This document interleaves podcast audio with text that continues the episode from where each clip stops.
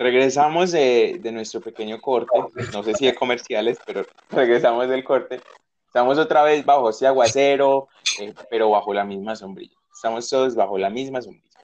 En esta nueva sección de, de este maravilloso podcast en el que estamos hablando de lo que son las telecomunicaciones, las redes sociales y el papel de este en la cotidianidad de todas las personas, ¿cierto? Eh, en la sección anterior nos presentamos un poco, eh, nos, acompañando, nos están acompañando unos integrantes de la Universidad LITM. En esa sección, eh, una de nuestras compas se quedó afuera de la sombrilla, entonces no va a poder estar con nosotros en esto, pero regresará en la próxima. Así que en esta nueva sección vamos a darle un poco un giro a lo que estábamos hablando. Lo que les, les dijimos ahorita fue solo un abrebocas. Vamos a empezar a entrar en materia, pero es en el parche.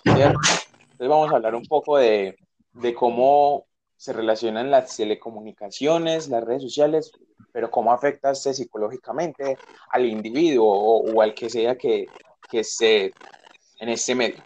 Entonces, para eso le voy a pedir a mi, mi compañero eh, Juancho que, que, nos hable un poco de eso, que nos, que nos cuente lo que, lo, que, lo que él nos tiene para hoy. Así que bienvenido otra vez, Juancho. Hola, ¿cómo están muchachos? Espero que se encuentren muy bien. Otra vez saludándolo desde este agradable momento para conversar, para debatir de esta segunda entrega que tenemos de este lindo proyecto. Bueno, como les vine cerrando en el proyecto pasado, eh, las telecomunicaciones y las redes sociales tienen mucho en nuestra vida cotidiana. De hecho, nos tenemos que relacionar con ellas si queremos, si queremos entender. No somos capaces de llevar de manera óptima tales herramientas y se presentan problemáticas que en este caso vamos a ver cómo las telecomunicaciones golpean el aspecto psicológico de nosotros los jóvenes, ¿cierto? Me gustaría abrir con un dato, un dato muy, muy interesante que nos lo entrega la Universidad EAFIT y Tigo Dune, que lo revela el pasado 4 de agosto de 2010 en instituciones donde su foco central fue la ciudad de Medellín, en donde concluyen que el 84% de los niños y jóvenes colombianos de entre 9 y 16 años files en las principales redes sociales, a pesar de que estos sitios solo permiten su apertura a partir de los 13 años. O sea, estamos viviendo en un libertinaje a la hora de abrir estas redes sociales, estas cuentas y los peligros que llevan esta y además las afectaciones emocionales psicológicas que tienen esta. Por ejemplo, voy a contar una experiencia muy personal de hace unos cuantos años. Cuando yo era niño, yo abrí mi Facebook de una manera muy muy rápida, muy prematura, y yo me preocupaba porque unos aproximadamente a los 10 años, aproximadamente a los 10 años, y, y yo me preguntaba, ¿por qué los demás no, por qué los demás tienen más me gustas que yo? ¿Será que hay un problema conmigo? ¿O será que me tengo que vestir de alguna manera? ¿O tengo que tener tales gustos, cierto? Y eso fue creando en mí una inseguridad en las redes sociales muy impresionante porque yo, yo entendía, y este, este punto es el que quiero tocar, de cómo estas variantes de las telecomunicaciones transforman nuestra percepción de la realidad. Yo creía que mi realidad estaba errónea, ¿cierto? Que yo era raro, que yo era el malo. Entonces, yo sé que más de un oyente, o no sé si los que están ahora presentes también pasaron por lo mismo, pero a esto se debe a la causante, a la causante de que a menor edad se abra, una, se abra una red social. No sé, por ejemplo, tú, Valentina, cuéntame, Valentina, por ejemplo, ¿tú qué piensas de esto? O si tú pasaste por algún aspecto parecido. Eh, pues incluso creo que me pasó lo mismo y es muy chistoso, pero lo mío ya es desde un punto femenino. Eh, era muy, yo creé Facebook, fue mi primera red social y fue como a los 11 años. Y pues claro, en ese momento no me lo permitían. Incluso el primer celular que tuve fue así como táctil y que para todo eso fue como a los como a los 14 años. Y pues para mí era muy extraño porque yo veía cosas, no es que impactantes, Y en ese sentido que dices que no estaba seguro cómo era la forma de vestir o qué era lo que tenías que hacer, yo también me sentía igual y muchas veces intenté hacer cosas por cambiar aspectos físicos para mm, tratar de compararme con las demás. Pero pues yo opino que todo su tiempo y que si las demás personas, los mayores o algo dicen que, que no o dan, no dan motivos, es porque temen a que tú vayas a hacer algo que no es debido. Y pienso que, mm, pues no sé, me parece muy, muy triste que esos niños ahora se, crea, se quieran creer como unos adultos, salir a la hora que se les da la gana, lo que hacen por las redes, lo que he visto, que han hecho, videos que han difundido, pues no sé, pienso que no deberían de pensar primero en lo que puede pasar antes de tomar esas acciones. Sí, y, de claro, hecho, claro. les quería como, como poner un ejemplo. Todo esto pasó hace unos años, digamos hace cinco, eh, siete, ocho años, los que sean. Pero si nosotros nos ponemos a ver ahora, hay una cultura gigante de, influencers que, que, no digo que estén mal, porque pues cada uno como que tiene la libertad de hacer con sus redes sociales y con su persona lo que quiera.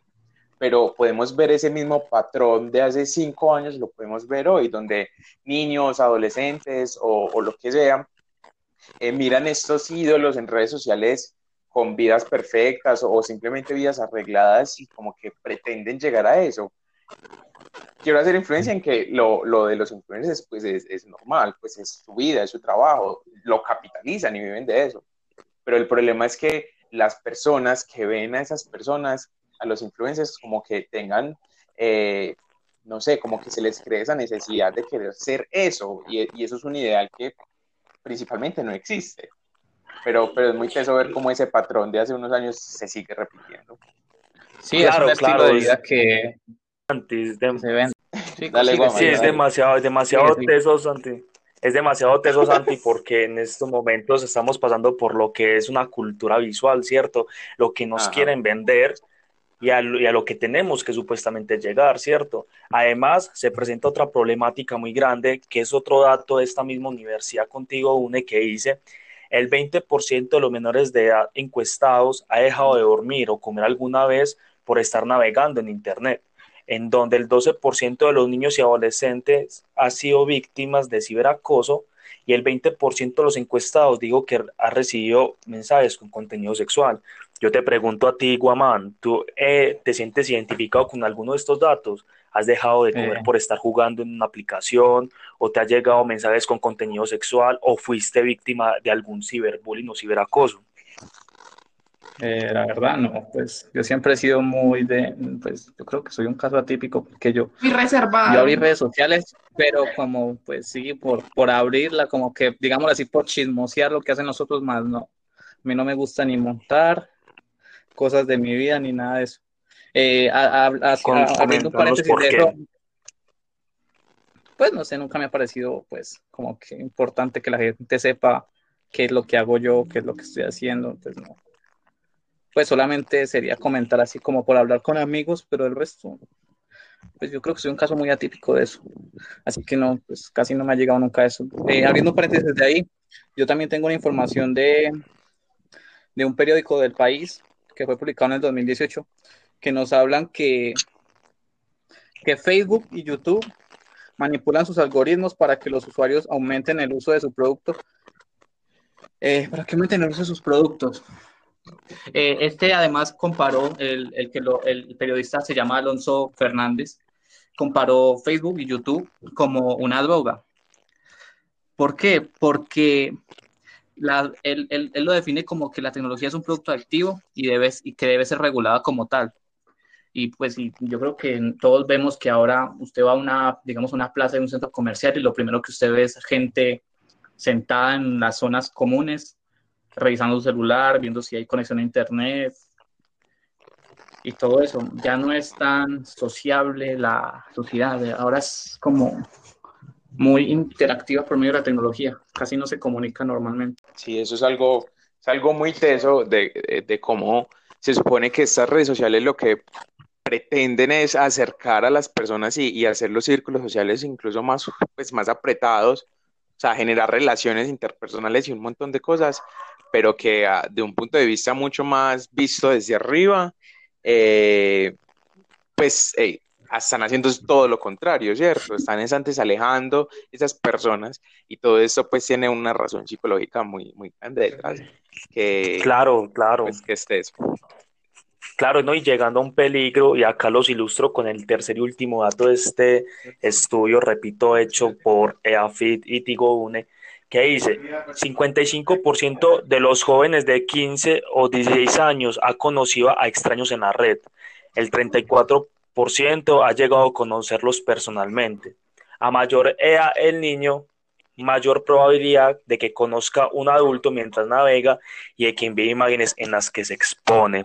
Entonces, yo quisiera aclarar, no sé si alguno de los presentes ha pasado por algún escenario parecido, que ha conocido extraños en internet o que algún extraño le ha pedido alguna foto en donde se exponga. O te tengo una propuesta, ¿qué, piensas? Eh, ¿Qué piensas si dejamos esto como un abrebocas para la próxima sección?